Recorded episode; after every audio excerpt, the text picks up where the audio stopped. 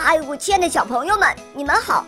我是你们的好朋友小肉包哦，欢迎大家来到肉包来了。今天肉包会带给大家什么故事呢？赶快一起来听吧！喵。郑人买履。古代有一个郑国人，鞋子破了，想到集市上去买一双新的。买多大的呢？他在家里找了把尺子。用尺子仔细量了一下自己的脚，做了一个尺码，然后就放心的到集市上去了。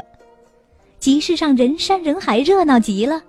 他随着人流挤来挤去，啊，有了！他眼睛一亮，终于找到了卖鞋的摊子。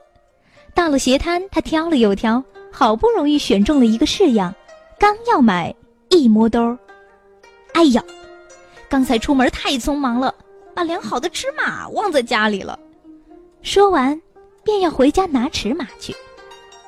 卖鞋的人叫住他：“你给谁买鞋啊？”“给我自己买啊。”卖鞋者说：“那要什么尺码？穿上试试不就行了吗？”那郑国人说：“不，我量的尺码很仔细，可准了，照着它买准错不了。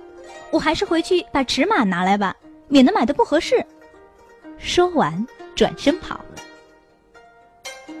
郑国人跑回家，东翻翻西看看，那个尺码竟找不到了。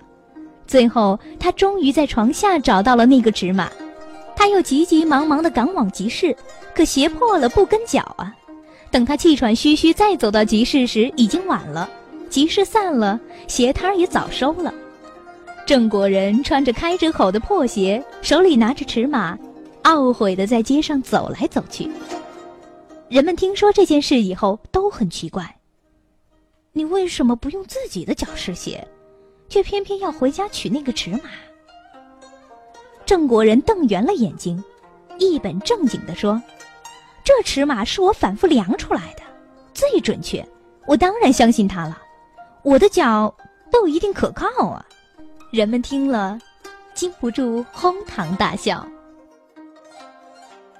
后来就演变成“证人买履”这句成语，人们用来讽刺那些只相信教条而不相信客观实际的人。